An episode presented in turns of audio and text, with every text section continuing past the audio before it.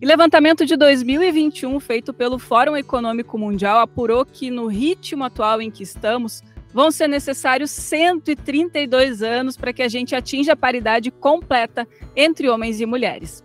Quando nós falamos em presença feminina na liderança de empresas, seguimos em desvantagem.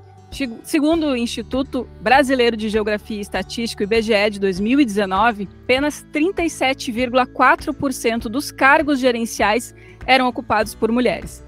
E quando o foco é a nossa presença em empresas de tecnologia, bom, aí esse índice fica ainda menor. Somos 12,7% dos profissionais. E eu não estou falando em cargos de liderança, não. Além de nós sermos mais da metade da população mundial, nós mulheres também somos maioria nos bancos escolares. Só que seguimos direcionando as nossas car carreiras para as áreas de economia do cuidado, como educação, saúde, ciências sociais, enquanto os homens seguem os donos do campinho nas tecnologias e nas engenharias. Especialistas dizem que um dos motivos para esse comportamento é que a empregabilidade dos homens é maior que das mulheres. Mas esse jogo de recortes de gênero vem virando, gente, porque a presença feminina à frente dos negócios tem se mostrado mais vantajosa, inclusive economicamente. A Organização Internacional do Trabalho, por exemplo, indica que 74% das empresas que monitoram o impacto da diversidade de gênero na liderança reportaram crescimentos de 5 a 20% nos lucros. E agora, como faz para a gente continuar abrindo espaços, quebrando padrões, mesmo diante da falta de programas efetivos de equidade de gênero nas empresas, a gente precisa de representatividade. A gente precisa enxergar mulheres em lugares que julgamos impossíveis de alcançar. A gente precisa incentivar as nossas meninas desde cedo a acreditar no seu potencial e, claro, seguir batalhando por equiparação salarial, já que nós ganhamos 77% do salário que os homens recebem. Muito bem, já que são os exemplos que nos motivam a ocupar lugares aonde ainda somos minoria, eu trouxe para esse episódio do podcast Roberta Comunica uma mulher que inspira muito e que costuma ser uma das poucas gurias no meio de um monte de barbados. Seja muito bem-vinda, Senira Verona. Olá, olá, bom dia, boa tarde, boa noite para todo mundo que está ouvindo aí esse lindo podcast de Roberta Comunica. Maravilha. Ó, e a Senira, gente, ela é formada em Química, doutoranda em Engenharia de Produção e Gestão da Inovação, sabe tudo de SD, ecossistemas de startups e manufatura aditiva. Eu não sei o que é metade disso, mas a gente vai aprender muito com ela, que também é CEO da Salt Assessoria em Gestão Tecnológica e Agenciamento. Bora então aprender muito com essa guria e desbravar o mercado da inovação? Bora! Vocês estão sentindo que tem um clima mais romântico circulando à nossa volta? Como se coraçõezinhos brotassem por todos os lados. É que o dia 12 de junho vem chegando e trazendo junto aquela vontade de manifestar o nosso amor por quem está com a gente para o que der e vier. E a Bonneterie, marca parceira dessa temporada do podcast, está com a seguinte ação, válida até o dia 12 de junho de 2023. Nas compras acima de mil reais, você leva de presente uma touca bem quentinha e dá para garantir tricôs super estilosos e da mais alta qualidade para você, para o seu companheiro ou companheira, curtir essa data que celebra o amor bem lindos. Aí lembra de usar o cupom Roberta10 para garantir 10% de desconto. Também está comigo nessa temporada uma mulher que sabe tudo de gestão de finanças. A Cris Casagrande é uma profissional excelente especializada em ajudar mulheres, seja você empreendedor ou não, a vencer o medo de lidar com o dinheiro. Chama a Cris lá no Instagram, arroba criscasagrande.financas e pede um help para ela. Tem condições especiais para quem está aqui na audiência do podcast Roberta Comunica, hein? Muito bem. Então, Senira, para a gente começar esse papo, eu quero saber de onde veio o teu interesse pela química, pela engenharia, pela inovação. Como é que era essa Semira, então, ainda criança? Tu teve incentivo em casa, na escola? Conta para gente. Bom, eu acho que o início de tudo aí, dessa, toda essa, essa história que tu narrou aí, se chama rebeldia. Eu fui muito rebelde, muito rebelde, desde criança. Aquelas que digamos assim, uh, eu rezei muito para minha filha não ser igual a mim, lembrando do, do, que eu fui, né? Mas era uma questão, acho que mais de curiosidade. Hoje eu, eu penso, olho para trás, né? O porquê toda aquela aquela rebeldia de querer fazer diferente. Exemplo, né? Quando tu me lançou essa pergunta, eu me lembrei lá de pequenininho, eu lia gibi no escuro porque eu não podia ler, eu tinha que esperar o pai e a mãe dormir, porque tinha que dormir, sabe? Aquela a minha irmã dormia no mesmo quarto, sabe uma coisa? Quando a casa dormia, ligava uma luzinha de abajur lá e, tipo, vamos, se tem, se tem padrões, vamos ir contra, entendeu? Uh, outra coisa que eu me lembro muito da infância lá, da, dessa questão aí, era ler enciclopédia, conhecer durante as férias. Tipo, o que, que nós vamos fazer, né? Não tinha nada para fazer, vamos embora. Pega o que tinha, não tinha internet, não tinha celular, podcast, não tinha nada, né? A, a formação que se tinha era, era essa. E olha, eu acho maravilhoso porque eu era agraciada, né, de ter enciclopédias em casa ali, porque, como tu falou, tinha apoio de família, sempre teve, né? Digamos que a família inteira sempre julgava que o conhecimento era tudo e que a gente tinha que correr atrás das coisas. Minha mãe foi professora durante um tempo, até ela abdicar da carreira justamente para cuidar dos filhos, né? Aquela, aquele padrão básico da nossa geração anterior mas ela sempre dizia assim: olha, não parem por aí, vocês têm a, a vida inteira, né? Não é porque eu precisei fazer, isso que vocês vão fazer. Eu não quero que vocês façam isso, vocês vão ser diferentes, né? A partir de agora é uma coisa um pouco diferente. O, o interesse pela química aí justamente surgiu muito engraçado. Eu lembro claramente da, da cena de um, de um professor no ensino fundamental no sétimo ano. Um cara que realmente era, já era diferente porque era um professor homem, no meio de todo aquele bando de mulher, num colégio de freira, tínhamos um professor homem que era de química e física, justamente as áreas de tecnologia, vamos dizer assim, né? E eu achava aquilo desafiador, do tipo, pô, a gente tem que. Sempre pensei que a gente tinha que mostrar mais para esse professor. Olha, olha que coisa, que louco, né? Era uma sociedade muito machista, querendo ou não dizer, a própria família tinha os seus machismos, né? Pai, irmão, aquela coisa toda. Então eu sempre quis mostrar muito para esse professor aí que a gente podia ser tão bom quanto ele, né? E num dia específico lá, que ele entrou na, na, na, parte de química, ele desafiou a turma botando a fórmula do açúcar no quadro negro. Quadro mesmo, giz, né?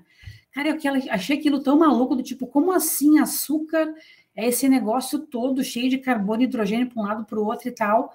Gostei desse negócio, tipo, não entendi, mas como eu não entendi, eu vou, vou atrás desse negócio, né?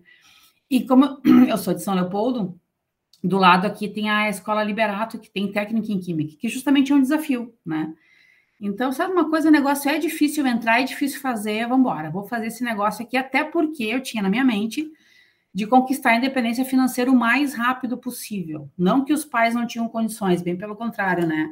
Meus pais tinham uma condição financeira muito boa, muito legal. Hoje, olhando para trás, eu vejo, nossa, eu realmente eu era diferenciada, nós não tínhamos essa ideia porque tinha condição financeira, mas não era assim solto, sabe? Tinha tudo as suas regrinhas, a mesada, o presente no, no Natal, na Páscoa, só tudo muito coordenado mas eu queria essa dependência financeira justamente para poder fazer o que eu queria fazer sem pedir pitaco para ninguém. Do tipo, eu quero, lá, na época, né, eu queria comprar um carro, eu queria sair, eu queria viajar e tal. Então, eu acabei fazendo técnica em química no Liberato, gostei pra caramba, mas eu digo que lá no Liberato eu gostei quase mais das conexões com as pessoas que propriamente com a, com a matéria, né? Foi, foi muito bacana. E a partir daí a coisa evoluiu naturalmente, eu digo, minha vida aconteceu muito natural, assim, as coisas foram engatando, né? O universo foi conspirando. E de lá do Liberato eu já fui direto para o primeiro emprego.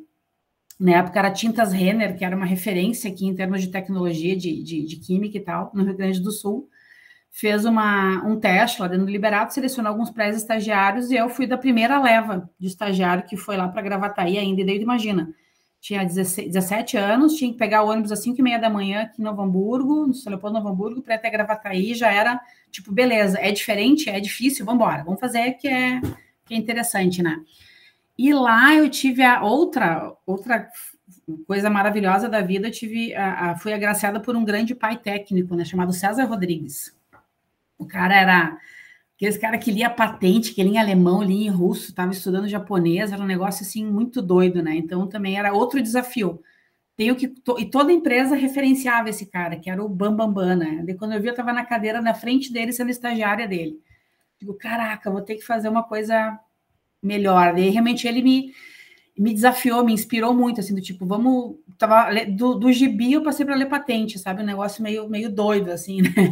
Nossa! Que... É, e, e no final de, desse estágio, a minha ideia era fazer medicina. Eu ia largar tudo, ia fazer cursinho e ia fazer medicina. Porque justamente daí que veio aquela questão que tu falou do cuidado, né? Como as mulheres, elas tendem a ir para áreas do cuidado. Acho que é uma questão de personalidade, de hormônio, sei lá, eu de de evolução do ser humano. Eu acho que se não fossem as mulheres, o ser humano teria acabado lá na pré-história ainda, né? Exatamente. Não teria dado um conjunto de coisas, né? Tem essa predisposição é. genética aí, tem hormônio no meio e tem o comportamento, é. né? Que a gente, a cultura que a gente vem. E no final, o César, esse me convenceu que medicina não era legal, porque realmente assim, seria, tu vai te doar tanto, tu vai morrer no hospital, tu não vai conseguir sair enquanto tiver um paciente lá dentro. Se tu seguir na química, a gente vai fazer um programa de carreira bem legal aqui para ti. E eu tipo independência financeira, vamos embora, ok, né? Me, me, me, convenceu e acabei seguindo na, na, química industrial. Então me formei na URGS e durante a, a, o curso de química sempre tem aquela rixa da química industrial da engenharia química, né?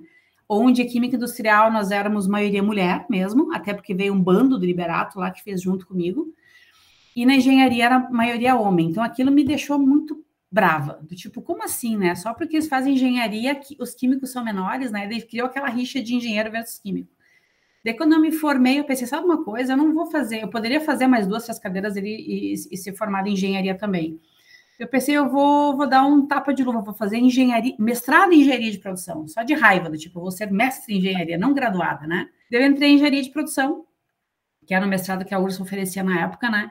E justamente nessa época estava muito mais voltada à aplicação da, do que a gente desenvolveu no laboratório na produção e sentia muita falta do entender como funciona uma produção, um universo, como tu falou, extremamente masculino, masculinizado assim ao extremo, né? Mas nesse meu, nessa minha empresa também que já tinha virado outra, tinha uma mulher como líder de produção em São Paulo. Então, ah. tipo, olha, bacana, né? Então, sempre aconteceu, assim como eu falei, o universo foi conspirando, né? Eu acabei fazendo mestrado de engenharia de produção e tal. Uh, depois me, fiquei mais um bom tempo aí na, na, na, na, na indústria, até que a Unicinos me chamou durante vários anos para fazer doutorado, né? Então, quando eu achei que o momento era adequado, né, em todos os tipos, tendo que balançar, como tu falou, carreira, família, filhos e a própria saúde física e mental, eu falei, ok, é o momento de doutorado, nunca nunca se está velho para isso, né? Digamos, doutorado desde os 30, 40 anos lá puxando, fui entrar com 48 aí na, o doutorado, mas é o momento oportuno de maturidade aí que foi essa parte. E a parte de inovação, acho que veio justamente dessa questão da rebeldia. Sempre pensei como fazer diferente as coisas, né? Não, não, não dá para fazer igual. Se fizer igual, o resultado vai ser igual, ponto, acabou, né? Então, desde a época que liderava a equipe de P&D, você me dizia, cara, vamos fazer uma coisa diferente para ter um resultado diferente. Ah, pode ser que dê ruim? Pode mas a gente não tentar não, não adianta, né? E foi evoluindo naturalmente a carreira, assim. Então, depois de P&D, foi para inovação, daí na inovação já caiu a bendita sustentabilidade, né? Porque veio uma demanda de mercado forte, aí eu pensei, ó, oh, diferente, vamos, vamos lá, vamos encarar mais, mais esse desafio. Então, assim, breve, breve resumo. é aquela ceneira lá de, de, de, de, lá de pequenininha, e eu digo assim, sempre de cabelos cacheados, essa foi a, a outra rebeldia, né? Mesmo naquela época total de alisamento que eu passei bem na da adolescência, né? Sim. Eu nem pensava alisar esse negócio aqui, vai que dá, vai que dá ruim, né? Vamos, vamos manter os cachos aí a, a duras penas, porque é difícil, né? Ah, e mesmo sabendo tudo de química, não sei se é bom ou se é ruim, né? Porque vai saber a composição dos Justamente, é não bom saber, é bom saber para tu não cair nessa, do tipo, gente, isso lá na frente vai dar ruim. Alguma coisa vai acontecer, esse negócio não vai voltar, entendeu? Muito bom. Bom, pelo que tu apresentou para a gente aí, dá para ver que tem uma inquietude, tem um, como tu disse, uma rebeldia que já vem lá, lá da, tua, da tua genética, né? Isso já está é. contigo. Que massa. Bom, e aí na sequência, uh, sei um pouco da tua vida, sei que tu tens filhos, né? E que aí já é um, um outro rolê, né? Como a gente diz. E tu foste construindo a tua carreira, foi uh, conquistando essa independência, que eu imagino que veio, porque né, tu estava no mercado legal, mercado em expansão. E aí, como que foi essa história aí de casar e ter filhos no meio né, dessa, dessa projeção de carreira, como que tu conseguiu dar conta dessa ginástica aí, e muitas vezes, como estatísticas nos mostram, né, quando uma mulher tem filhos e está no meio corporativo, a tendência é que 30% dessas mulheres desistam da uhum. carreira em função da maternidade, né? E como que foi para ti, então, uh, equilibrar esses pratinhos? Aí rolou uma parceria com o marido? Como que foi? É. Aí vem outras partes de rebeldia, digamos assim. A própria escolha do marido foi uma escolha rebelde, do tipo, vamos, ver qual é o mais rebelde do momento. Ah, é você, então vamos conectar, né? Então, eu digo, a, a, o meio inteiro, a sociedade inteira não acreditava nesse conjunto, né? Senir Gilena, o nome do meu marido aí, porque, cara, vai dar, vai, vai, dar, vai dar ruim aí, né? Os dois completamente espiroqueados na época da adolescência ali. E a gente acabou ficando junto, mas também por um outro ato de rebeldia, né? Ninguém queria ficar com ninguém, a gente acabou ficando junto e foi lá e aconteceu e estamos juntos até hoje. 32 anos, a gente não sabe como, é melhor não pensar para não estragar, entendeu? Deixa quieto. Mas estamos juntos sem casamento oficial e tal, porque papel acho que vai, vai dar ruim no negócio aqui também, né? Amarrou, os dois se, se remexem, né? Não vamos fazer isso. Mas eu digo assim, no final, eh, foi muito claro, né? No, durante um num, num, momento específico lá, eu descobri que ele queria ter filhos. Não era, eu nunca tinha pensado sobre isso. Porque eu sempre Vamos pensei. Duas, assim, então, ó, temos isso em comum. Eu também, eu fui totalmente é, direcionada, levada é? pelo marido. Disse, não, vamos lá, eu quero ter um. Aí disse, então tu vai praticamente assim abraçar essa bronca, né? claro. né? Faço, é, né? Faço a gestação, faço tudo que cabe à mulher, mas ó, fica contigo essa parte é. compartilhado, obviamente, né? Mas saiba que tem que pegar bem junto. É, não, foi muito engraçado, porque quando ele falou esse negócio, eu pensei, cara, eu nunca tinha imaginado, nunca tinha pensado nisso. Eu não me sinto, eu digo assim, eu não me sentia competente para ter o filho, justamente pela rebeldia, do tipo, cara, eu não sei cuidar de uma planta. Né? Eu sempre pensei muito em mim, eu não sei cozinhar, eu sempre fui estudar, eu sempre fui ler enciclopédia, sabe? Eu não, não, não, não tenho a mínima ideia. Só que aconteceu antes disso daí, acabei tendo sobrinhos, né, próximos aqui da, da minha irmã. Então, acabei tendo contato com o bebê, e eu pensei, gente, eu, eu sei cuidar, não morre. O bicho não é tão, tão, tão, tão sensível. É que eu sou filha mais nova, né? Então, não tive bebês depois, né? No final das contas, eu pensei, bah, mas também é deve ficar pensando, tipo, a sacanagem também com o cara, né? De repente, tá, vamos ver o que acontece. Tipo, tá, vamos liberar aí, vamos ver o que acontece. Gente, era Mila Laser com terreno fértil. Eu te digo que foi assim, ó. Na primeira, fiquei grávida. Eu assim, tá, e agora? O que, que eu faço? Jesus amado, né? E agora vou, agora já tá aí. E como tu falou, né? Foi uma, uma conta muito de parceria. E eu botei muito na planilha Excel na época, assim, ó, seguinte, ok, vamos fazer desde que seja de tal época tal época, uh, eu vou fazer isso, isso estava tudo muito planejado na cabeça, tanto que o mestrado eu fiz, eu engravidei no meio do mestrado, que meu plano era escrever a tese, a dissertação, melhor dizendo, né, em casa e licença maternidade, ó a doideira da pessoa. Não, queria, vou ter tempo, né? Uhum, claro, total desconhecimento do que jura, é. Pião. Tudo, tudo muito, muito, muito organizadinho, assim, muito planejado, né? Na época, a Renner tinha creche, então, tipo, aqui, acabou a licença, o nenê vai comigo para lá, então continuo trabalhando. Nunca nem ousei pensar em parar de trabalhar. E como tu falou, né? Naquela parceria absurda. Eu faço a gestação, ok? Se tu pudesse parir por mim, tu paria, entendeu? Vamos. Mas foi tudo muito muito, muito arrumadinho, né? Mas me aconteceu assim no final da gestação da Isadora, aconteceu dela ter algum problema congênito, a gente não sabia o que que era, e daí meus planos todos foram por água abaixo.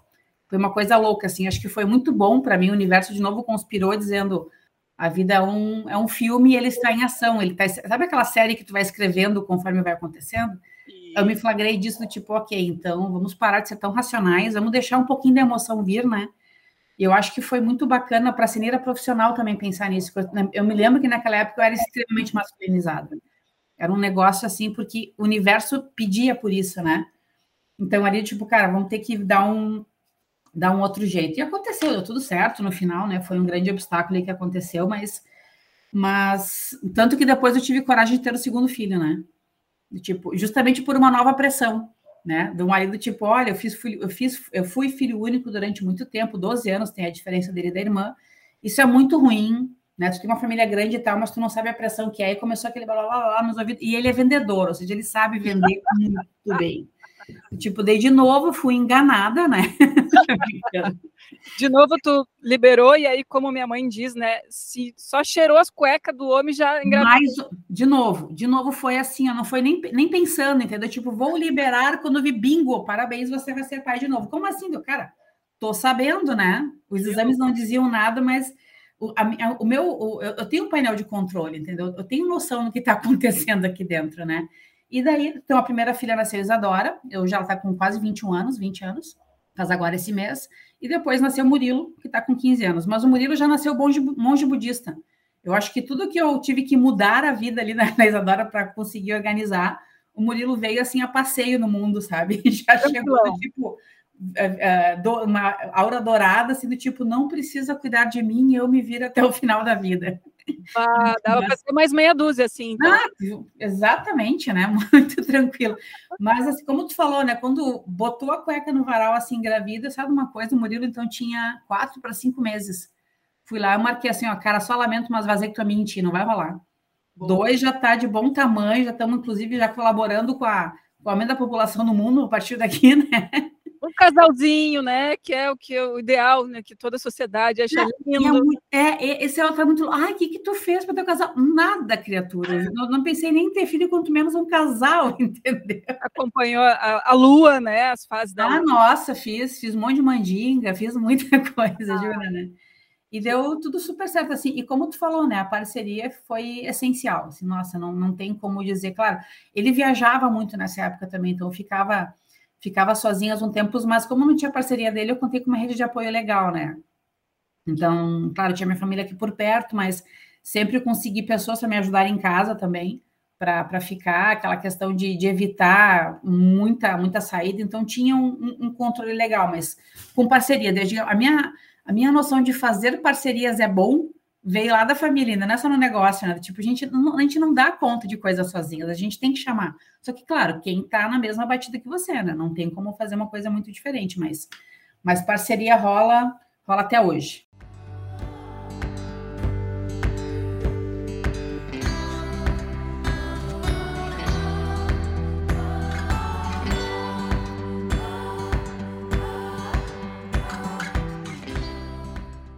E que bom que vem desde o do, do companheiro, do, do, marido que está ali, que sabe que tem que pegar junto, e isso também foi conversado entre vocês, entre nós aqui em casa também, teve sempre muito claro, né, por N razões também, eu sempre gostei muito do meu trabalho e sempre e levei a questão da profissão muito a sério, assim, muito nessa nesse ideal que depois a gente descobre que não é bem assim, né, de é. vou dar o meu máximo para chegar lá.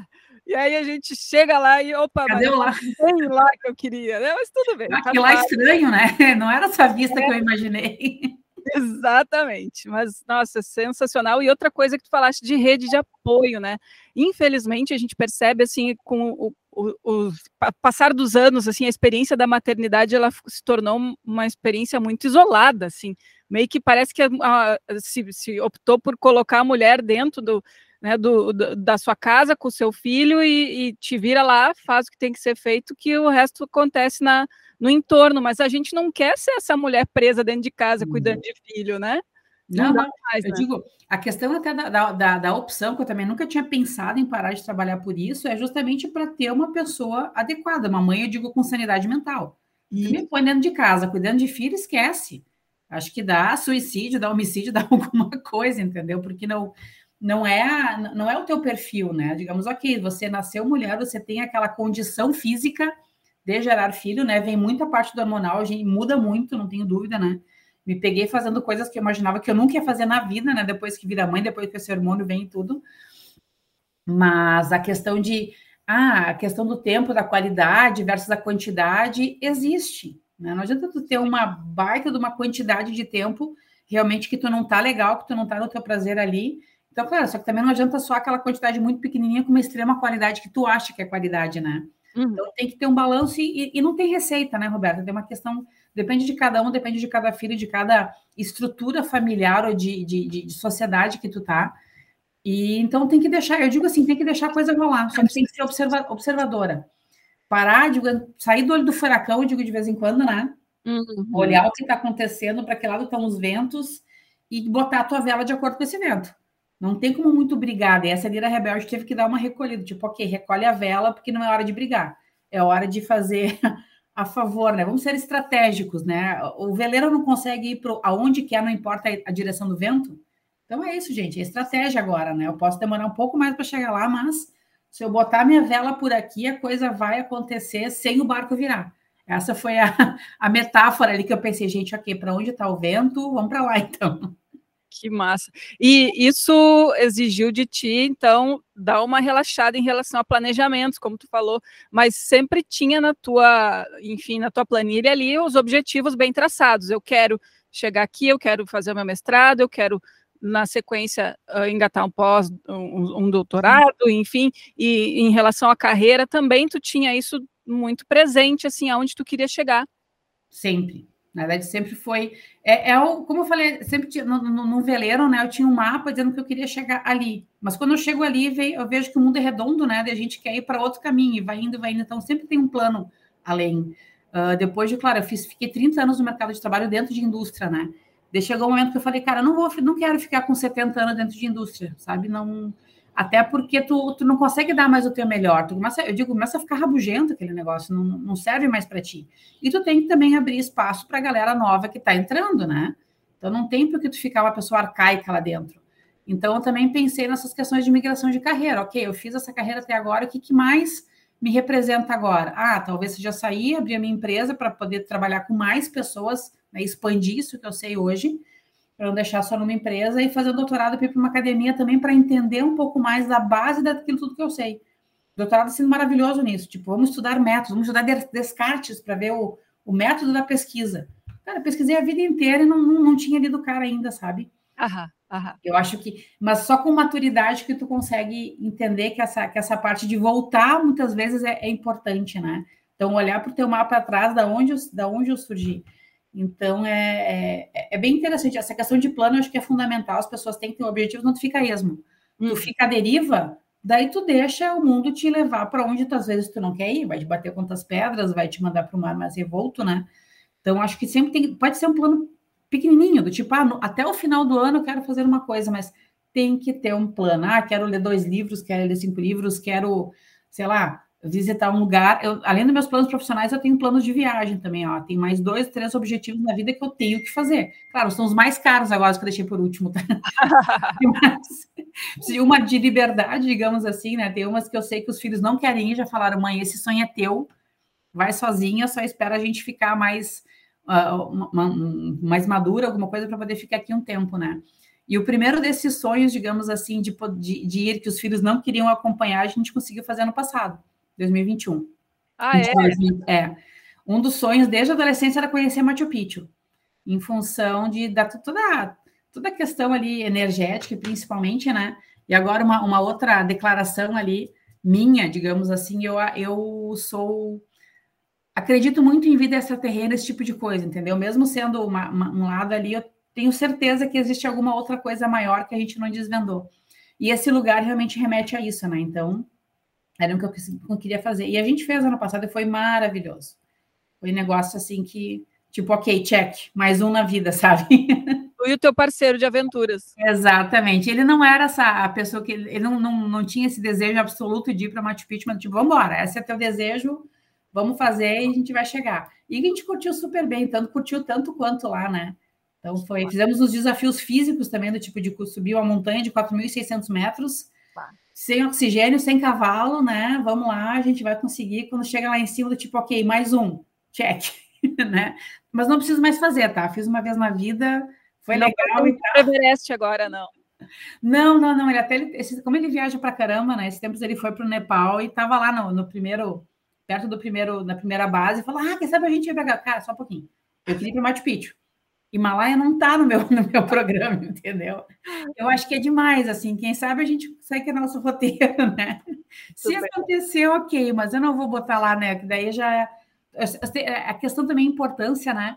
Ser rebelde, ser tudo, mas saber que tem um limite. Cara, uhum. meu limite é aqui. A parte, se eu conseguir passar dele, legal, mas eu não vou fazer um negócio absurdo, mover céus e montanhas para conseguir fazer uma coisa muito além que eu vou ter que abrir mão de outras coisas que eu digo que chama de qualidade de vida, né? Sim, sim. Então, tipo, ah, já cheguei aqui, tá, dá para subir mais 500 metros, dá, mas, pô, precisa. Quanto isso vai me custar? Vamos botar na balança, entende? Uhum. Isso também tá, tá, presente, né? Tem plano sim, mas sabendo que existe um limite lá, porque senão a gente, a máquina funde, né? Verdade. Senira, e um dos obstáculos que a gente percebe que dificulta a presença das mulheres em empresas, especialmente de tecnologia, mas a gente também pode botar na conta da indústria, é o fato de que a gente se sente constantemente compelida a provar as nossas habilidades, e, e tem até uma certa dificuldade para conquistar o respeito de líderes, colegas né, do sexo masculino.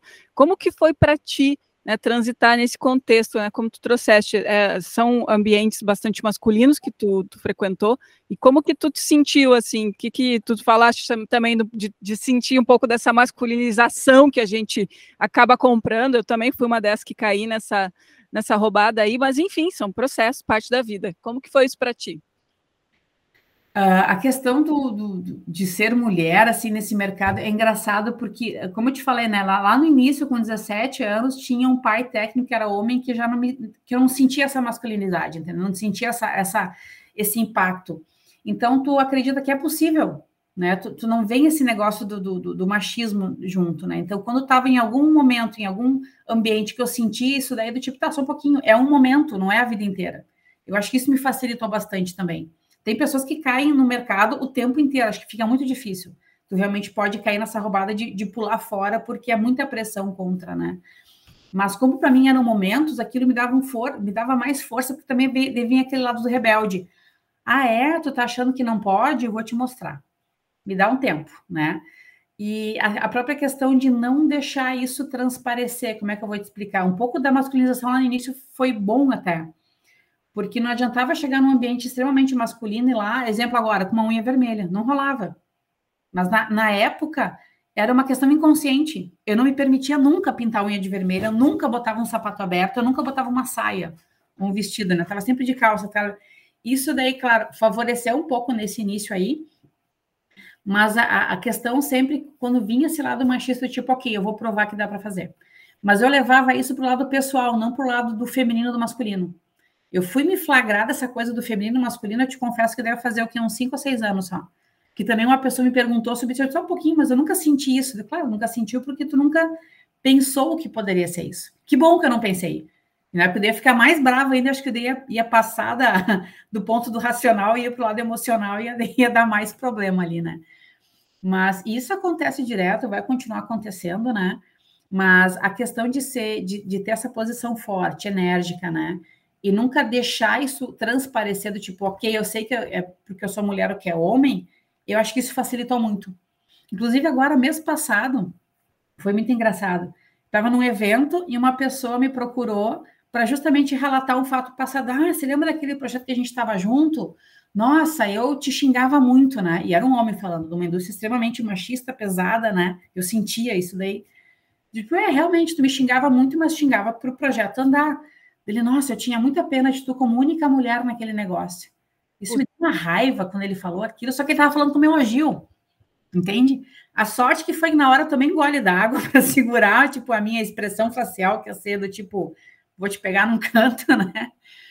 E re, re, reconheci, cara, para ele isso é um elogio, então ele está me elogiando, dizendo que eu aguentei o tranco, né? Ele, nossa, eu jurava que tu ia sair um dia da fábrica lá chorando de tanto que a gente batia em ti. Cara, aquilo me deixava, aquelas batidas me deixavam cada vez mais fortes, entendeu? Tipo, ok, amanhã eu vou voltar e a coisa vai, vai resolver. Mas olha que coisa louca, né? Se naquela época eu tivesse pensado que era mulher, não teria acontecido o projeto. Eu teria passado para o lado emocional irracional e teria dado problema, né? Mas é uma questão, acho que, como tu falou, né? A gente está quantos, 105, não sei quantos anos aí de, de, de evolução, e, e, existe uma, uma questão que diz que toda mudança de hábito pode demorar até sete gerações, né? Para sair fora. De, voltando lá no início, né? A mensagem é: se a gente deixar que a percepção daquela pessoa sobre feminismo e machismo bata em nós, a gente sai do, do racional, vai para o emocional. Daí a gente perde estribeira. Daí não, não, não tem, eu digo por mim, né? Quando eu vou para o lado emocional, te prepara que eu digo, o elefante surgiu, né? Aquele elefante, aquele dragão lá que eu fui lá, botei em várias sessões de terapia, eu deixei ele dentro de uma, de uma salinha, digamos, a porta está aberta, né? O momento ele vai sair se for necessário. Mas ele tem que ficar lá na dele só para sair quando for realmente necessário, né?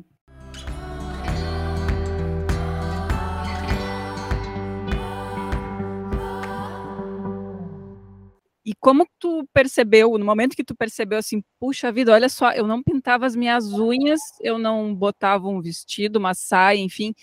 Ah, eu perdi um tempo não fazendo isso, ou tipo, ah, é, foi um momento, foi uma contingência, assim como para mim eu também demorei, como tu colocaste, eu, cara, nunca tinha me dado conta. Eu fui me dar conta quando eu percebi que eu estava reproduzindo certos comportamentos que hoje eu jamais toleraria, como, por exemplo, uh, ser orientada a não contratar mulheres porque mulheres engravidam. Ui! Sabe? Então, como eu já tinha uma posição de liderança, eu, caramba, eu, eu reproduzi isso. Eu lembro de ter uma colega que tinha, eu tinha voltado, uh, trazido ela de volta para a empresa, assim, queria muito trabalhar com ela mais uma vez. E aí, sei lá, mês depois, ela engravidou. Eu queria dar uma sova nela. muito brava. Como que tu me engravida? Eu disse, cara, olha só a, a postura porque eu via isso acontecendo na minha volta, né? Eu, eu via essa, essa cobrança, assim, tipo, não, mas olha aí, agora, como é que vai ser para a gente lidar com essa ausência dessa mulher? Nós vamos ter que colocar outra pessoa no lugar, isso vai dar um transtorno. Que raiva, que raiva que isso. Cara, sabe, foi muito mais por esse aspecto. Aí depois que eu fui me dar conta, assim, da, do cabelo curto, da, das roupas mais contidas, para também, né, não me colocar nesse lugar de daqui a pouco ser julgada por por conta da aparência e não pelo meu, meu talento, meu esforço, enfim, a uhum. qualidade do meu trabalho. Então, ai, que canseira isso, né? É. Como, como tu disseste, se a gente para para pensar, para trazer para o emocional isso, cara, não, não, a gente não, não vai adiante. Não, não vai adiante. Mas digo, quando eu me flagrei, mas foram, foram, é, eu comecei a me flagrar por pílula, sabe? Tipo, quando tava, olhava assim, pô, mas por que que eu não pinto a minha unha de vermelho? Ah, porque eu acho feio. Não. Não é que eu acho feio, eu acho estranho. Eu comecei do tipo, tá, vamos, vamos ser rebelde, vou pintar um dia. Cara, a primeira vez durou duas horas, eu acho.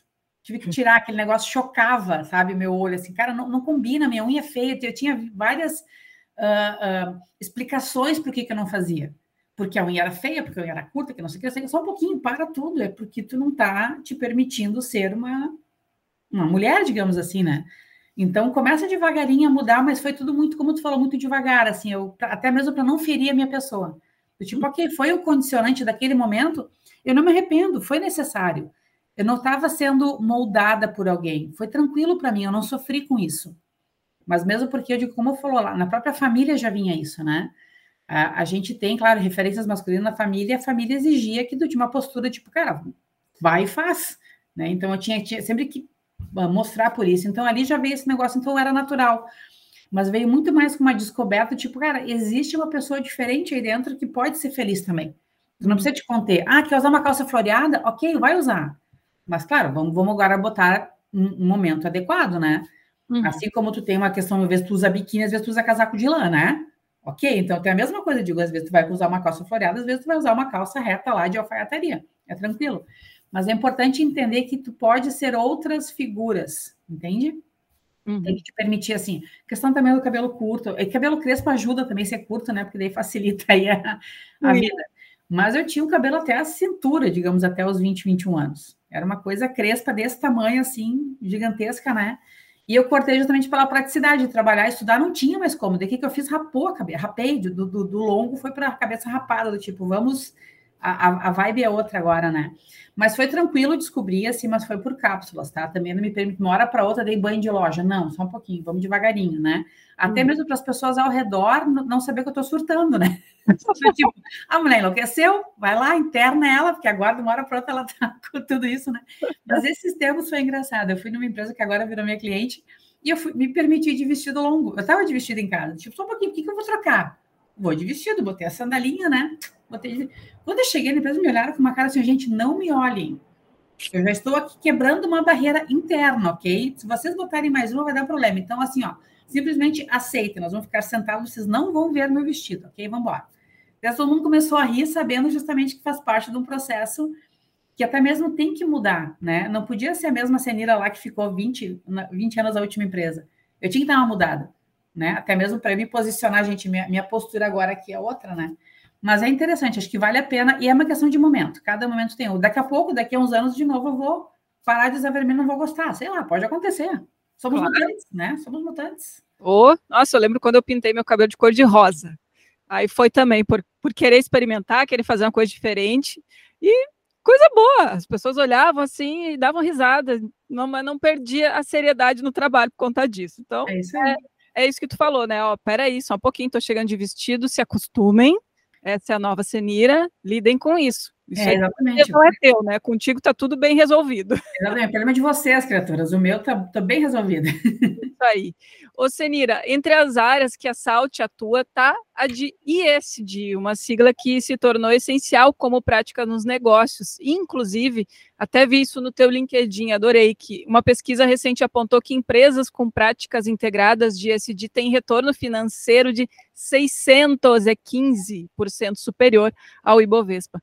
Explica para a gente o que, que significa essa sigla e por que, que ela precisa urgentemente ser parte da cultura das empresas. Cara, essa é, é uma coisa agora muito é muito, tá muito aflorado em mim esse negócio, como tu está falando, né? Eu entrei de cabeça nesse mundo aí, comecei a trabalhar com sustentabilidade, mas mais na primeira na linha de empresa, né? Que os grandes fornecedores começaram a pedir algumas questões ali. Eu comecei, e sempre eu gostei dessa pegada, né? Não dá para dizer, pô, tu fazendo química, tu entende o que, que dá para fazer e o que não dá para fazer, né? Tu entende o potencial, digamos assim, de alguns produtos que estão por aí enrolando. Pô, isso aqui não dá, gente, isso aqui faz mal para caramba, né? É a origem de tudo, se a gente for pensar, né? É isso onde passam as coisas. Então, sempre lá no início, quando eu comecei a descobrir coisa química, eu já comecei a ser meio ecochato, eu digo, né? De esse plástico não pode micro-ondas, né? Esse aqui, aqui, aquele ali. Então, eu me achei um pouco nesse caminho, mas assim, quando eu comecei, quando veio essa, essa onda de SG aí, que é uma grande, um grande terremoto, né? Eu achei muito bacana porque assim, o ISG na realidade está faltando uma letrinha no início, tá? Que é um primeiro E chamado de econômico. Então, tu tem o E de, de, de, ambiental, digamos assim, de environment em inglês, né? O primeiro E do ESG, depois vem o social, depois vem a parte de governança, mas quem entende um pouco e lê um pouquinho mais, da onde foi a origem do ESG? Vamos lá.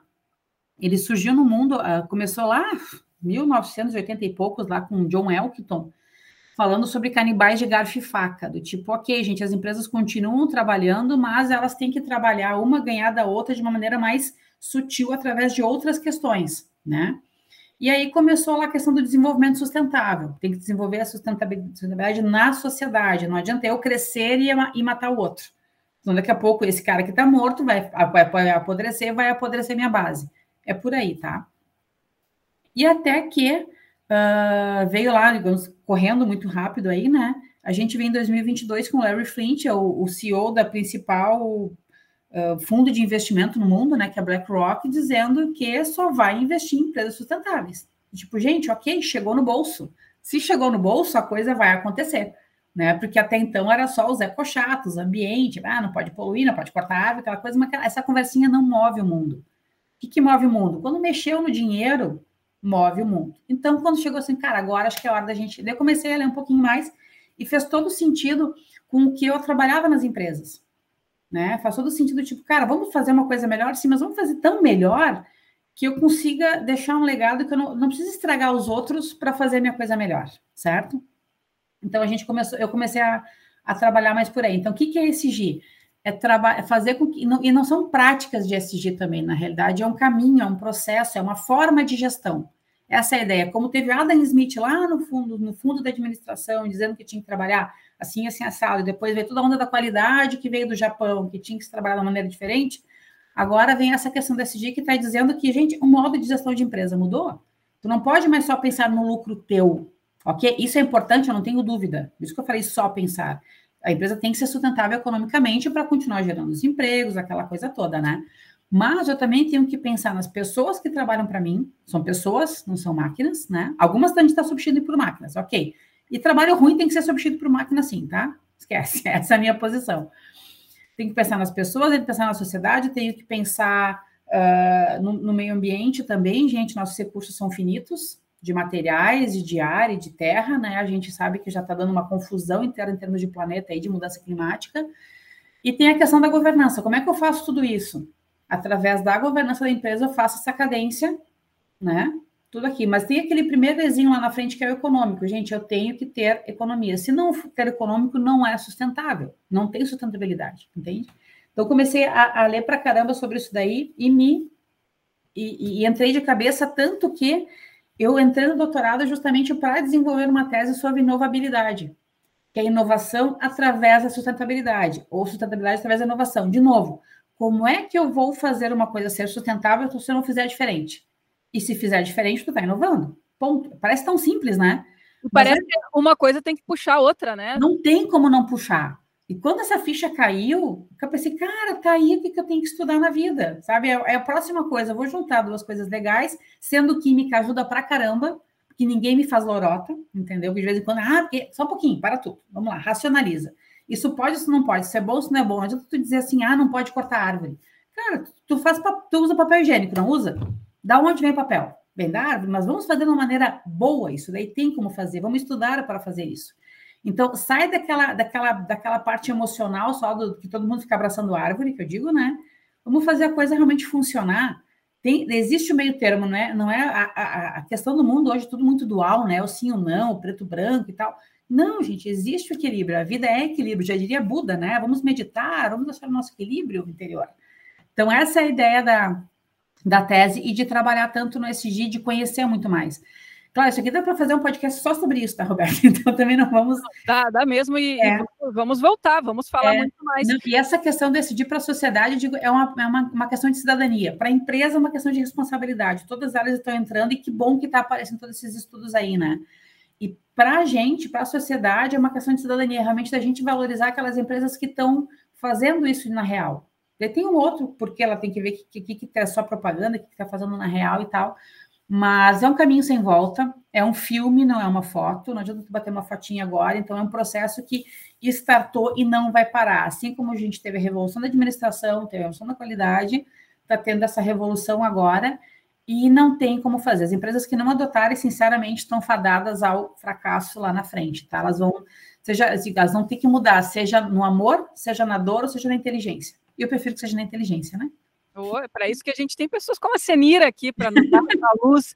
Isso é, ficou mais viável, digamos assim, porque eu sempre ouvia muito das empresas, né, na época que eu estava nesse meio, que é caro, que é difícil.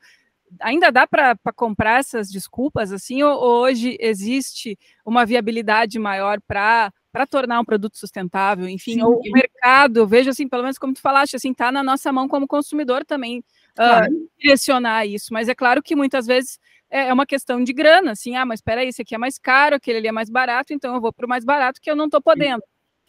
Eu digo, ainda é fazer produtos de uma maneira geral, assim, né, na, na, grande média, ainda é mais caro, sim, ainda é mais caro. Mas se tu olhar aquele curto ciclo de vida do produto, né, produzir, uh, desculpa, comprar matéria-prima, produzir e vender, esse ciclinho fica mais, mais caro, não tenho dúvida. Agora, se tu expande esse ciclo, pensa lá na origem da matéria-prima, até hoje a gente tem que tudo dar o seu destino, Quanto custa botar num aterro? Quanto custa vai tratar esse aterro depois? Quanto custa reciclar? Se tu ampliar esse, esse, esse, esse, espectro, esse aspecto aqui, fica tão fica o mesmo preço. Aí é que tá, as empresas hoje, como elas não são legalmente obrigadas a tratar do antes e do depois, elas só veem esse recorte aqui, fica mais caro. Agora, aquelas que já estão sendo obrigadas, em função de legislação, em função de, de, de, de território no mundo, né? Ou as que estão entendendo que o negócio vai mudar rápido, que ampliam isso aqui, elas põem tudo isso na conta e fica igual. Que é logística reversa, Cê? Logística reversa também, exatamente. Tá, vamos pensar lá no, no, nosso meio aqui que é calçado, né? A empresa vai lá, produz, compra sua matéria-prima, não sabe de onde, às vezes, né? Vamos lá. Toda sua matéria-prima e botou no, pé do, botou no pé do cliente. Tu parou de usar o sapato. O que, que tu faz com ele? Uhum. Muitas pessoas vão lá põe no lixo, né? E, mas Deus, o lixo chega a me dar uma dor aqui. Tu põe esse lixo, esse lixo vai para um aterro, porque é um material ali. Só que a, a, a, empresa que fez esse produto, ela é responsável até o final da vida dele. Então, quando ela conta que lá nesse aterro ela é responsável por aquele produto, ela vai ter que voltar, vai ter que dar um jeito. Nossa, isso tem um custo absurdo. A logística reversa, digamos assim, de voltar para o seu fabricante é mais caro do que produzir. Mesmo porque a gente não estudou esse processo ainda. A produção a gente estudou tanto já durante 50 anos que tu tá tudo redondinho, né? Tu sabe o que fazer. Agora, a volta que voltou esse negócio, não tem nem frete para isso, né? Vamos pensar assim, já está tudo complicado aqui, tu não consegue fazer um montinho e botar logisticamente adequado lá dentro. Chegou o material, o que, que tu faz? Tu vai moer, vai botar. Cara, é, é doido isso, né? Então, se tu olhar todo o espectro, ele fica tão barato quanto. Agora, aqui no início ainda está mais caro, sim. Não posso dizer não, não é balela, tá? Uhum. Mas vamos pensar um pouquinho mais. Eu vou pagar um pouco mais caro por um produto que está escrito lá sustentável, porque tem uma pegada de carbono menor. Ok. Eu estou contribuindo porque lá a pegada de carbono menor, porque, sei lá, o, o, tecido que o cara fez o meu calçado vem de uma plantação certificada. Uhum. Né? Vem de uma fibra de eucalipto lá, que hoje é certificada. Legal, gente, eu estou já contribuindo com isso. Mas daqui a pouco eu vou ter que ficar pagando por água. certo? A água não está ficando mais cara, a energia elétrica não está ficando mais cara. Por quê? Porque os recursos estão exaurindo. Só que eh, tu tem que ampliar muito a tua mente para conseguir entender isso. A população inteira não está pronta para isso. Não posso exigir de um consumidor convencional, um cara que ganha um salário mínimo, gente, é ridículo fazer isso. Uhum. Mas aí vem o S do SG, esse cara não pode ganhar um salário mínimo. Entende? Ele tem que ter mais recurso para poder ter recurso para comprar esse item maior. Gente, é uma grande bola de neve, um grande novelo, está todo mundo alinhado hoje, que a gente tem que pegar uma pontinha só e começar a puxar. Mas, digamos, se eu, Samira e Roberto, começar a pegar a pontinha, nossos filhos, a pontinha vai estar tá melhor. E a gente vai demorar umas cinco, seis gerações para conseguir fazer isso. Só que até lá a gente tem que estar tá vivo. E a Sim. mudança climática está aí, não adianta, né? Exato, a gente chegou no estágio de desenvolvimento que não dá mais para seguir. Não dá, gente, a gente... lucro, lucro acima de tudo, já que a gente está é. falando em crise hídrica, a gente já tem plástico circulando no nosso organismo. Sim. Né? Então, a, qual é a solução para isso? Cara, a gente está numa, numa, curva muito forte ainda, a gente tem que começar a baixar essa curva. Vamos torcer para que dê tempo para isso, tá? Mas eu acredito muito que a tecnologia vai acontecer, a tecnologia vai conseguir reverter. Exemplo, agora vamos pensar a questão dos microplásticos nos oceanos. Tem um monte de tecnologia já acontecendo que já está tirando esses plásticos de lá. Só que eu digo, não, tudo bem, o que, que a gente tem que fazer? Favorecer essas empresas ali que estão fazendo isso, né? Dar apoio, isso está acontecendo, tá? Só que, claro, a mídia sempre divulga coisa ruim, né? Uhum. Divulga aquela ilha de plástico e tal. Agora, todas as iniciativas de estar tá recolhendo ainda não vêm à tona porque não pode dar ideia, né? Deus o livre, tá? Mas a, a questão principal, eu digo, é a gente parar de produzir o ruim. Isso, ah, porque né? tirar o que já está aí, beleza, é obrigado. Né? É aquela história de estanca sangria primeiro, né? Uhum. Ela está com hemorragia, primeiro tu para o sangue, depois tu vai limpar o sangue que já vai no chão, né? Uhum. Vamos estancar essa hemorragia. Como é que tu estanca? É justamente entendendo, ah, como é que tu gera microplástico? É aquele plástico que tu põe no lixo. Põe, não põe no lixo, põe no lixo reciclável. Mas daí vem uma parte muito forte de governo, né? A, a, a parte, uh, independente da, da, da, da facção, digamos assim, de A ou B, tem que entender que faz parte dele recolher isso. Só que daí a iniciativa privada está tão na frente do governo, gente, em todos os países. Olha, todas as iniciativas maiores, estabilidade, está tudo vindo de empresa privada, não está vindo do governo. Uhum. Né? As empresas estão uh, uh, pedindo para o governo criar as regulamentações, não está sendo ao contrário. Eu digo, esse, se tu pensar no conceito mais amplo filosófico que tu estuda, gente, é uma maravilha da, da evolução da humanidade. Eu não preciso mais de alguém dizer para mim, o governo, o que, que eu tenho que fazer. Eu sei que eu tenho que fazer. Só que a gente vai lá e cobra, então, para as regulamentações. Exemplo, a Europa já tem uma série de regulamentações, até porque tem muita gente lá, aquela, aquela coisa toda, né? E querendo ou não, a, a, a, a é, é, o borde da nossa é, intelectualidade, digamos assim. Onde é que os caras mais estudam algumas coisas ainda lá, né? Uhum. Então já tem essas regulamentações lá acontecendo, e o efeito cascata no mundo inteiro vai acontecer e cada vez mais rápido com a globalização. Antigamente, uma lei lá demorava 10, 15 anos para chegar aqui, digamos assim. Só que, como muito produto brasileiro vai exportado para a Europa e Estados Unidos, tu já tem que ter essa regulamentação. Então, para nós, a coisa vai vir natural. Né? A, as próprias indústrias estão fazendo a nossa regulamentação ambiental. Então, o que, que a gente tem que fazer? É, sim, seguir as indústrias do bem, digamos assim, tem várias indústrias que estão puxando isso daí, elas têm que ser reconhecidas, né? E fazer e ajudar que essa cadeia de fornecimento aconteça. Porque o que, que a gente tem? 98% das empresas no Brasil são pequenas e médias. Só 2% são grandes que estão puxando esse negócio. Uhum. Elas vão puxar isso daqui e a gente vai ter que fazer com que essa cadeia toda de valor também contribua. Isso vai demorar um tempinho. Mas a nossa, nosso, meu, meu papel, principalmente, é ajudar essas empresas a chegar lá em cima. É cada vez estudar mais e botar seja um LinkedIn simples. Gente, essas minhas últimas postagens de dia eu fiz um teste. Tem um impacto gigantesco. Pessoas que não via, que não sabia não tinha ideia que estava nesse ambiente, me procurando para poder discutir mais. Pronto, me senti super feliz. Que então, coisa. Fazendo com que 20, 30 pessoas comecem a pensar, a fazer esse exercício de cidadania, e cada um nos seus pequenos postos de trabalho está fazendo. Já uhum. pensou se essa também atinge mais 20, mais 30? Gente, é um movimento que a gente, que a gente tem que fazer. Ninguém precisa ser especialista nisso. Uhum. Mas tem que saber que isso existe e apoiar as pequenas causas, digamos assim, seja aquele catador do lado ali, seja tu mesmo separar teu lixo seco, né, limpo já, digamos assim, cuidar com a água, cuidar com a energia elétrica. A discussão é, é gigantesca aí.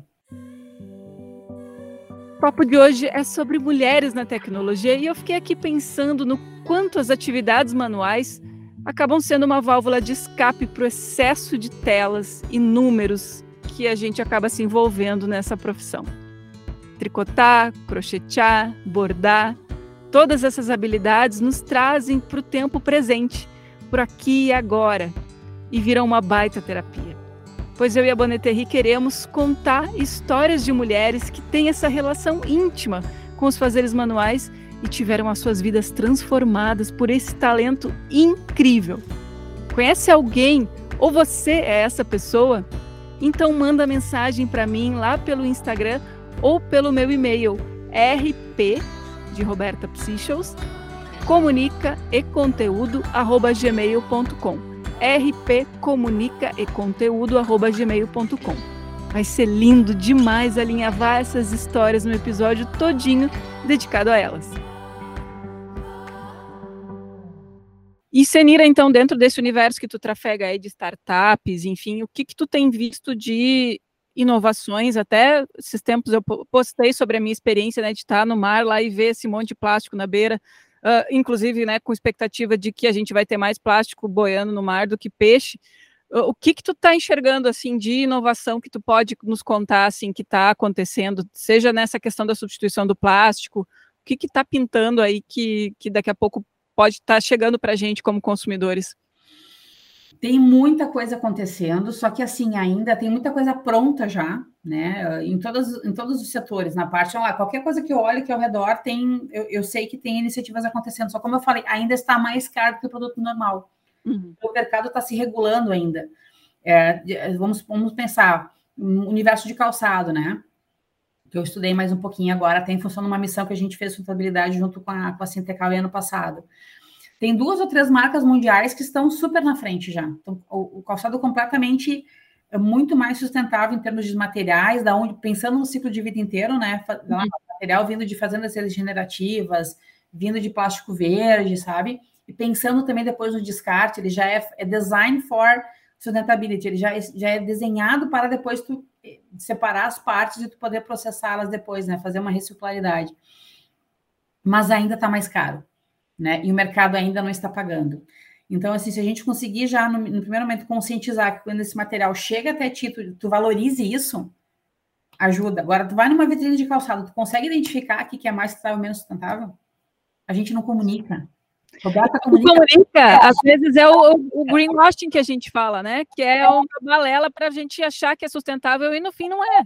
É, mas assim, hoje é pior, digo, vai numa vitrine, tu não sabe o que, que, que é. Tem muita coisa ali que tá legal, já que tem palmilha com uma, com uma tecnologia específica e tal, só que, só que o brasileiro não comunica. Então, tu não sabe também como tu vai fazer essa onda acontecer, entende? Não, é nem, não chega nem chega o greenwash, é o whitewashing, cara, não acontece nada, né? Então, acho que o primeiro passo é as empresas entenderem que o que elas têm de bom, elas têm que comunicar. E nesse ponto, o americano é maravilhoso. Os caras fazem até, vão até o próprio do greenwash, do tipo, eles, mas por uma questão inconsciente. Eles não sabem o que eles podem falar ou não, eles acabam falando tudo e às vezes falam bobagem, né? E a gente vê as marcas brasileiras falando muito mais sobre sustentabilidade em feiras internacionais do é. que aqui dentro. Né? Quando a gente foi nessa missão aí da Sintecal, que eu falei, cara, a gente viu produto brasileiro ser aplicado lá que eu não sabia que existia.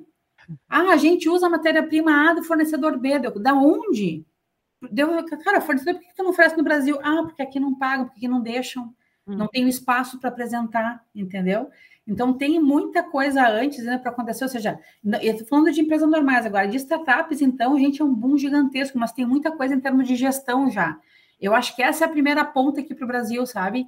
Quando a indústria consegue medir, consegue botar no papel, no Excel, o quanto ela está perdendo, o quanto ela está deixando de ganhar, vai mexer no bolso, de novo no primeiro E do ESG, e vai acontecer. Então, essa é a minha missão em algumas indústrias que eu estou trabalhando com essa coisa hoje. Vamos medir, gente antes de qualquer discurso, certo? Uhum. Vamos medir. Vamos botar alguns indicadores básicos. Ela chegou, passa dois ou três meses. Olha aqui, cara, olha quanto tu gastou em energia, que seja assim. Se tu tivesse um contrato melhor de Mercado Livre, tu poderia ter economizado, sei lá, 10 mil reais. Bah, olha só. E o cara vai lá e muda. Entende? Então, vamos por esse caminho, já que, já que não está sendo uh, pelo amor, digamos assim, né? Vamos pela inteligência, que quando vier pela dor, que vai vir uma regulamentação, cara, muita gente vai cair do cavalo. Então vamos pela inteligência primeiro, sabe? É uma questão estratégica de novo, como eu te falei. Então não adianta eu chegar lá vestida de árvore que não vai bater. Né? Então a gente está indo por esse caminho. Tem muita coisa acontecendo, o custo ainda é uma inviabilidade, tá? Mas acho que cabe a nós assim ficar olhando. Às vezes o custo é 10, 15 pila a mais. E tu vai ter, exemplo, uma passagem de avião, tá? Fui lá para esse fórum ESG em São Paulo. Gostei pra caramba. Daí na volta eu recebi mensagem da companhia aérea que eu voltei, dizendo assim: ah, você gostaria de zerar a sua emissão de carbono no voo por apenas 15 reais? Eu falei, caraca, 15 reais por tudo que eu investi no negócio, é claro que eu vou fazer. Eu vou lá e zerei. Muito, uma pessoa falou para mim do meu lado: Nossa, mas isso é esse que tinha que fazer. Tu já pagou a passagem? Deu sim, cara, posso fazer a minha parte pequenininha? Hum. Entendeu? Se cada um zera a sua emissão, eu entendo que as empresas aéreas estão num caos também. Elas não estão legal. Se todas elas falirem, eu não vou mais poder viajar. Isso. Entende? É, é, esse pouquinho, abrir mão do céu um pouquinho, não pensar só no capitalismo, né? Absurdo, não, é dele, é meu, cara não é dele, é nosso, só um pouquinho. Ele, ele tá lá, ele tá me oferecendo um serviço. Então, vai lá, zero a tua emissão de carbono daquele voo, eu fiquei feliz. Paguei pila, 15 para ida, 15 para volta, tipo, pago de novo, gente, não tem problema. Né? Eu confesso que eu fiquei doída no dia do adota eu consumindo um monte, um monte de combustível de novo, né? Assim, essa, essas coisinhas, tipo, se tu olhar ao teu redor, tem muita coisa acontecendo, só que tá, tu não, não te flagra disso. Sim, e tu não quer também fazer parte porque tu acha que não é a tua é, responsabilidade. Por exemplo, vamos comprar uma roupa, vamos. Vai no atleta, então. De repente a roupa vai em ponto de estoque. Essa roupa aí... brechó, gente. Brechó, exatamente. É, é, é, brechó, às vezes, tu não tem todas aquelas opções, que tu, sei lá, sabe? Brechó, às vezes, tem, tem... Eu vou direto em brechó também, mas nem, nem tudo me serve por causa do meu tamanho, né? Sim, sim. Mas, mas tem várias opções pequenas que tu não te dá conta. Não é só uma questão financeira, é uma questão de tu deixar a coisa a coisa acontecendo normalmente, né? A própria questão de consumo em casa. É, hoje eu prefiro mil vezes comprar coisas em vidro do que em plástico. Em vidro eu sei que eu vou reutilizar. A durabilidade é um negócio muito maluco também, né? Hoje eu compro todas as coisas que eu preciso comprar. Vamos pensar quanto tempo vai durar. Vai durar muito tempo, beleza. Então tá, vai durar pouco tempo, então eu não preciso. Né? Bem que legal. Você falaste também né, agora de eventos. Eu te vejo em, em, todos os eventos de inovação e tecnologia que pintam aí. O que, que te encanta aí nesse ecossistema e qual é a importância de estar tá presente, de estar tá atento a esses movimentos? De novo, é aquela ceneira rebelde, digamos, também são pessoas rebeldes que estão lá, né? Elas também querem fazer diferente, não é? Então, querendo ou não, é a minha, é a minha tribo. eu me sinto muito mais confortável num evento assim do que num evento mais, sei lá, clássico, digamos assim, a minha tribo. E, gente, uma coisa que me encanta né, ali é o brilho no olho das pessoas. A pessoa quer fazer acontecer, ela não tem recurso nenhum, cara, ela não tem mínima. Alguns abdicaram, sei lá, um, se leva de uma empresa, mas estão lá na minha pequenininha fazendo uma coisa acontecer. Cara, isso não tem preço. Isso é, e simplesmente tu, eu posso, de repente, não, não fazer negócio com aquela empresa, não fechar nenhum negócio para eles, não fazer nenhuma conexão. Mas o meu aperto de mão, de cara, vai lá, tua ideia é maravilhosa, dá uma força para esse cara, entendeu? É a questão de conexão com pessoas e realmente ajudar esse movimento, a, a massa, né? Essa onda tem que aumentar. Então a gente tem que fazer essa, essa coisa acontecer. Eu participo de uma aceleradora de startups como investidora e como mentora. Gente, é o smart money que eu ponho lá dentro. Tem vezes, tem essa, essa, essa aceleradora que eu participo, que é a Venture, ela tem vários fundos. Eu participo de um mas às vezes me chamasse no outro fundo lá, tem uma empresa que quer falar de SG, topa falar com eles? Topo, não vou ganhar droga nenhuma com isso, agora, né? Hum. Mas, no final das contas, eu estou aprendendo para caramba o cara, eu não tenho dúvida, existe uma troca de conhecimento, e essas pessoas, elas são muito boas para fazer essa troca, elas não pedem nada, nada de volta, entendeu? Eu entrego a minha parte, tu entrega a outra, gente, é quase, eu voltei lá naquela época da, da do escambo, sabe? Aham. Uhum gente fica. E, e esse, isso que me, que me encanta, sabe? Saber que está acontecendo coisas novas. E outra, não envelhecer, né?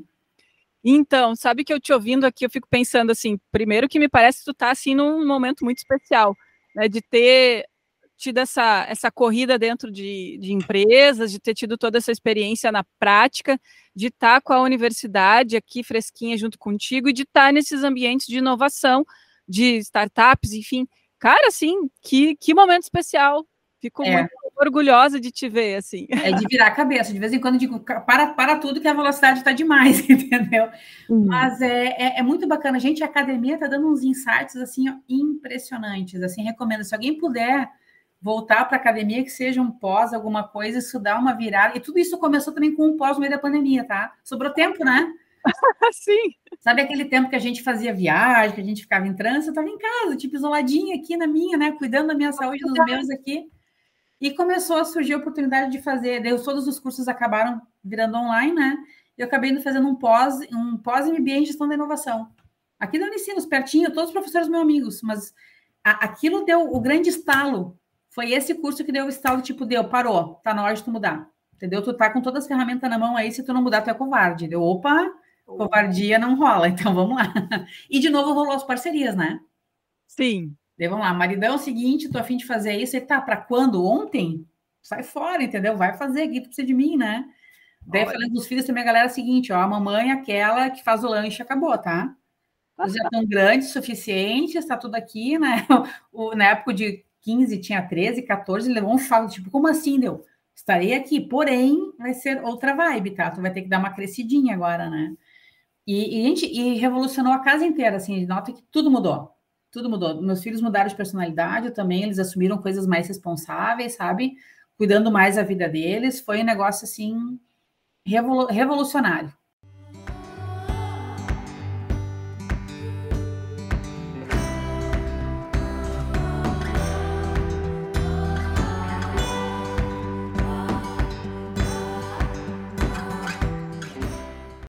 Que coisa boa, bom saber disso, porque o meu está fazendo 10, então eu ainda tenho uns aninhos pela frente de uma certa dependência, porque não sei como é que é aí, mas guri parece que ah. mora um pouquinho mais, né? Não, para ter esse de 15 de vez em quando pede para dormir junto na cama, entendeu? Ai, que amorzinho. 1,90m, mas tá aí, né? Pequenininho, assim, a criança pequenininha, né? Mas isso Sim. é bom, entendeu? Mas, ou seja, uh, tem que endurecer, mas nem tanto, né? A gente endurece um, um lado realmente de responsabilidade e tal, de vai para a vida, não seja uma meba dentro de casa, que eu brinco, né? Mas existe aquela questão, existe um pai e mãe ainda, sabe? Tem aquele lado emotivo, assim, mas não, mas esse lado emotivo não precisa ser fazer o lanchinho para botar na mochilinha, entendeu? Claro. É outro lado. E, e, me conta agora, eu fiquei pensando que esses dias eu também fiz uma reflexão, que eu, eu, fui num evento que me encantou muito ver uma mulher, que, que foi uma das speakers, levar a sua filha de dois, três anos junto, inclusive para o palco. Como que era a tua relação com os teus pequenos, assim, tu chegava a ter que levar eles junto, ou como que tu te administrava nisso? Porque eu fiquei com aquela sensação assim, puxa, eu podia ter experimentado, uhum. né? Porque poderia ter sido interessante para a criança também e para a própria sociedade, para a gente mostrar, olha, nós somos mães, a gente está aqui criando os próximos, né, Bill Gates, enfim, e eles precisam estar tá junto para conhecer Sim. lugares. Teve, teve alguns eventos assim que eles participaram, claro, na medida do, do possível, né? Acho que teve algumas palestras que eu fiz, que eu dei, que meu marido disse, não, nós vamos junto. Gente, uhum. e o orgulho dele levar a pequenininha junto, entendeu? Foi muito bacana. Teve um outro evento também que foi de mulheres só, faz uns 4, 5 anos atrás, aqui no Hamburgo. E ele falou: Não, eu vou, mas só vai ter mulher, não importa. Eu vou, eu vou levar a Isadora, porque ela tem que ver o que, que uma mulher tem que fazer na vida, entendeu? Não é só assim, até mesmo para eles entenderem da, de algumas ausências que se tinha em casa, algumas posturas do tipo, ah, desculpa, eu tenho tal evento, de repente saía, entrava a mãe de calça e saía a mãe de sapato, salto e vestido, sabe? Como assim? O que está acontecendo aí, né? E teve uma outra coisa eu me lembrei também agora que eu fiz, uma entre... duas entrevistas de emprego na outra empresa que eu trabalhava, que eu levei meu filho pequeno. Lembro que eu, era entrevista que tinha que ser depois da hora e tal, umas seis e pouco, a babá não podia ficar em casa, não tem problema, eu levo ele junto. Ele era muito tranquilo, como eu te falei, né? Sim, o Buda. Isso. Daí eu fui lá e tava junto, tava fazendo entrevista, a pessoa ficou chocada assim, só um pouquinho, gente, só para dizer que a vida continua. Estamos aqui às sete da noite, eu tenho minha responsabilidade. Botei lá uns, um papelzinho com giz de cera, fica aí, né, que eu vou conversar. Eles tiveram essa oportunidade, até mesmo em, em viagem, né? Sei lá, vou atender um cliente no Nordeste. Ficava duas semanas lá. O que, que eu fazia? No meio da semana, cara, tem condições? Vem para cá todo mundo, né? Então, eles iam, a gente curtia um pouquinho lá, eu mostrava onde é que a gente estava, assim, ó, tô aqui, tô ali, tô lá, né? Então, isso, isso também dá aquela ideia para eles que eles têm que fazer a vida deles. Independente, isso. né, do, do, do, do, do, do da relacionamento, da, da família e de tudo mais. E eu fico muito feliz que eu digo que hoje eu tenho certeza que eles estão no caminho absolutamente correto. Pô, minha filha no passado resolveu do tipo, olha, vou ganhar, sempre jogou vôlei, né, vida inteira, ah, eu vou atrás de uma bolsa de vôlei para estudar fora. Beleza, né? Ah. No final das contas, essa questão de estudar fora nos Estados Unidos mesmo aconteceu, mas foi em 2020, ela ficou com muito medo por causa de pandemia. Uhum. Cara, eu atirando, ela, tipo, vai, né? Ela, não, eu tô com medo. Pensar uma coisa, é limite de cada um, né? O meu limite é um, o limite dela é outro. E realmente, com 18 anos, eu pensei, cara, é, muito, é muita coisa para a cabeça. O mundo tá em pandemia, um monte de gente morrendo, ela com medo da família inteira morrer. Uhum. Eu vou largar ela nos Estados Unidos, não dá, realmente, para tudo. E no final das contas, ela acabou indo para Passo Fundo agora esse ano estudar. tá morando lá numa um bom um bando de mulher num apartamento, jogando, estudando, feliz da vida. Que massa. Então tá tá acontecendo, sabe? E, e o de 15 também resolveu sair da cidade para estudar, tipo, não, preciso de outros horizontes. OK, né? Caramba, e, e a síndrome do ninho vazio que tanto falam? Não vem, não veio por enquanto, tu sabe? É, é, que assim, tá tão. De novo, planejamento, né? o meu Excel mental dizia que um, um dia eles iriam sair de casa, entendeu? Isso não podia ser um choque. Tanto que a própria casa que a gente mora hoje, ela foi construída para venda. Foi muito engraçado. Assim, a arquiteta é a seguinte: eu quero uma casa que me dure uns 10 a 12 anos, 15 no máximo, meus filhos vão estar grandes e depois eu vou ter que vender ela. Sensacional! Daí, e tá acontecendo, tipo, ele saiu, a Isadora saiu de casa e tal, não deu aquele. Sabe que eu até fico pensando, será que eu sou uma mãe ruim? Que eu não tô tendo essa, essa coisa ruim, assim, sabe? Mas acho que isso deu tanta segurança para ela também, que não tem aquele negócio, ai, tadinha, vem aqui. Cara, tá super bem, obrigado, sabe? Tá fazendo, fazendo o, seu, o seu destino. E do Murilo, mesma coisa. Cara, quero estudar em Porto Alegre. Vai, criança, entendeu? Vai. Só, claro, cuidado básico, aquela coisa toda, né? Mas não está batendo nenhum vazio, porque justamente faz parte do plano, e assim, ó, e eu quero que eles sejam felizes, gente. Ah. Ficar só aqui do lado vai ficar todo mundo infeliz, já pensou? Eu com os filhos de 40 anos dentro de casa, não me deixa, né? Eita. Eu quero chegar no meu 60 com a minha. Sabe, eu quero ser velha com 60? O cara, o filho não vai deixar? Aquela maniazinha do chinelinho e tal, a gente vai chegar essa minha época, eu não quero que ninguém me incomode. Que demais. Nossa, muito legal saber, saber desse teu, da tua postura. Eu também tenho muito isso e como a gente mora também um pouco mais afastados agora, tem muitas situações que eu preciso também ficar dias fora de casa. Aí pensa que se fosse essa mãe grude, assim, que não consegue sair do lado da cria, como é que ia ser para essa criança? Pobrezinho, né? Tu sabe que eh, eh, tu tá muito, muito recente ainda com, com o B com 10 anos, né? Mas Sim. com os meus maiores, assim, eu vejo crianças que eram essa, essa relação grude com família, eles não conseguem crescer, gente. Sim. São os adultos agora com 20 anos que são, eu digo, que eu chamo de ameba. Gente, somos ameba dentro de casa. O cara, o cara não sabe pegar um trem, não sabe pegar um ônibus. Não, imagina como é que você surge uma oportunidade que ele vai ter que viajar, o cara não vai.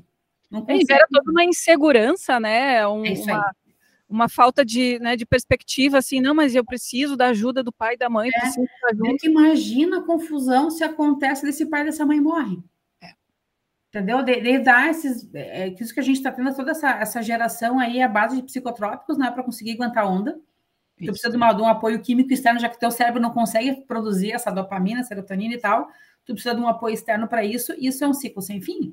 Daí vai para terapia, só que, gente, a terapia não vai curar 20 anos de, de apega, sabe? Tu vai, é uma cicatriz que tem ali, vai ficar para sempre ali, sabe? Então, acho que tem que realmente criar para o mundo e tal, ah, é duro? É. Ah, olha só, tu não é tão amorosa. Cara, não, não tem como ser, entendeu? Tem formas e formas da gente né, demonstrar carinho e, e, e, amor, que não, não passa necessariamente por, por ser essa mãe que está do lado grudado o tempo inteiro, né? Não, não tem como. Eu digo, gente, tá ali a vida, vai. Só lamento. Eu tô aqui, se tu cair, eu te ajunto, tá? Mas assim, ó, até tu não cair, pode ir, mas vai te ralar, vai doer, vai sangrar, vai chorar, vai. Mas cria uma casca, isso tu não faz ideia. Bah, sabe que eu ouvi do meu pai quando eu saí de casa lá, e não foi tão cedo, foi com 20 e poucos anos, que aí eu queria morar sozinha. Ele olhou para mim assim: Tu tem certeza do que tu tá fazendo? Porque não tem essa de voltar para casa depois, hein? Eu, tá bom, ok. Eu pra vida, assim, então tá, agora eu vou te mostrar que eu consigo me virar sozinha, sim. Vou pagar as contas, não vou precisar da tua ajuda, não. Para tu ver, tipo, esse tipo de coisa eu acho importante, pedir de tu, ai, filhinha, qualquer coisa tu volta para casa e tal. Não ia te dar toda essa força, né? É. minha filha fala, tipo, ah, tô afim de estudar em Passo Fundo, eu digo, beleza, vai, te dou todo apoio, só que assim, ó, tu só volta para casa formada, tá? Não tem essa de ir, não gostei e voltar. Só um pouquinho, vamos, vamos, vamos se organizar, né? É, é, é um pouco duro, talvez, para quem está nos ouvindo, assim, né? Parece essas alemã braba. É. Ou não é Lemoa, né? Senira Verona. Não, é, italiano. Mas eu digo assim, gente, a vida é mais fácil assim, sabe? Guri, a gente está chegando no final do nosso papo, já passou uma hora dessa conversa maravilhosa aí. É, e para antes da gente encerrar, eu sempre peço para as minhas convidadas deixarem então uma indicação de um livro, ou de um filme, ou de um evento, um curso, uma série, um podcast, enfim, algo que nos ajude a prolongar então esses assuntos que a gente tratou aqui. Vamos pensar. Em termos de ideia nova, de futurismo e tal, eu gosto muito de, uns podcasts do Google Estouco, que estão disponíveis no Spotify gratuito. foi, nossa, maratonei ele umas duas ou três vezes, realmente começa a abrir, abrir cabeça, falar ali, ah, se ela tem uma série só sobre blockchain. O que, que é blockchain? Não sei, vamos descobrir. Vem uma horinha lá, tu tá lavando louça, entendeu? Tu tá descobrindo o que é, que, que é o que, que é o blockchain. Outro cara bacana pra caramba de, de futurismo é o Gil Gardelli, que tem alguns eventos, tem alguns podcasts também. Livro, eu acho que até eu separei aqui do ladinho o, aquele canibais de garfo e faca que eu falei do Elkington, a gente é maravilhoso em termos de organização, foi o início do desenvolvimento sustentável, e o cara em, em, em 84 já falava que SG tinha aí na frente. Não Nossa. falava com essas letras, entendeu? Mas olha só, é o livro que eu, tô, que eu terminei. Olha quanto post-itzinho que tem aqui, do tipo, isso aqui é reflexão, reflexão, reflexão, muito bacana. E SG tem uma mulher, falando de mulher aqui, na chamada Sônia Consiglio. Essa mulher, ela desbravou o SG ah, logo no início lá em bancos. Ela fez parte da B3, ela fundou o Índice de Sustentabilidade da, da Bolsa Brasileira, foi reconhecida pela ONU como uma das dez, dez pessoas mais influentes no ano aí, sabe? E hoje ela está na, na, na, ponta desse, desse negócio de SG falando muito, e ela tem, inclusive, acho que são, são artigos no Valor Invest, do Globo, e tem também alguns podcasts aí, só procurar pelo nome dela pela dela rola também. Série muito legal, cara. Eu gosto do Black Mirror. Uh. É, não, vamos, vamos direto, né? Vamos direto na fonte, vamos ser duras e cruas, né? Black Mirror, ele é o melhor da tecnologia com o pior do ser humano. Eu acho maravilhoso porque a gente tem que entender, tem que ver isso daí para quando essa tecnologia vir na tua mão, tu saber o que tu não pode fazer. Uhum. Né? Eu acho que é mais importante saber o que tu não pode fazer do que tu pode fazer, né? Então, isso tudo vai acontecer, só que a gente tem que ter ideia de que caminho a gente vai, vai guiar. Eu acho bem, bem bacana isso daí. E, de novo, né, gente, academia. Vamos lá, vamos para a universidade. Tipo, cara, depois da universidade não, não para, tem uma pilha de livro aqui para ler e cada vez aumenta mais, a cabeça vai expandindo. Que maravilha, gente. Essa foi a Senira Verona. Uma honra ter te recebido aqui no podcast Roberta Comunica. Aprendi demais, tenho certeza que tu que está aí na escuta também aprendeu. Esse nosso encontro aqui só aumentou ainda mais a minha admiração por tudo que tu representas e o quanto que tu nos inspiras. Então, muito obrigada, Cê. Nossa, eu agradeço pelo momento aí de dar a voz, digamos assim, de realmente conseguir angariar mais alguns aliados aí nessa nesse caminho de formiguinha que a gente está fazendo aí para a gente ter um mundo melhor em todos os sentidos. Isso aí, ó. E todas as dicas de leituras, de filmes, de séries e podcasts e leituras e de pessoas ali que ela indicou vão estar tá aqui ao longo desse período que a gente for divulgando os episódios, tá bem? E bora fazer parte desse movimento de mulheres que o podcast Roberta Comunica criou. Se tu tens um negócio que se identifica com as pautas desse canal, traz a tua marca para cá. Nós temos os formatos diferentes de publicidade para aproveitar ao máximo a audiência super qualificada que o Roberta Comunica mobiliza. Vamos juntos? beijo e até a próxima! Beijo, até mais. Obrigadão.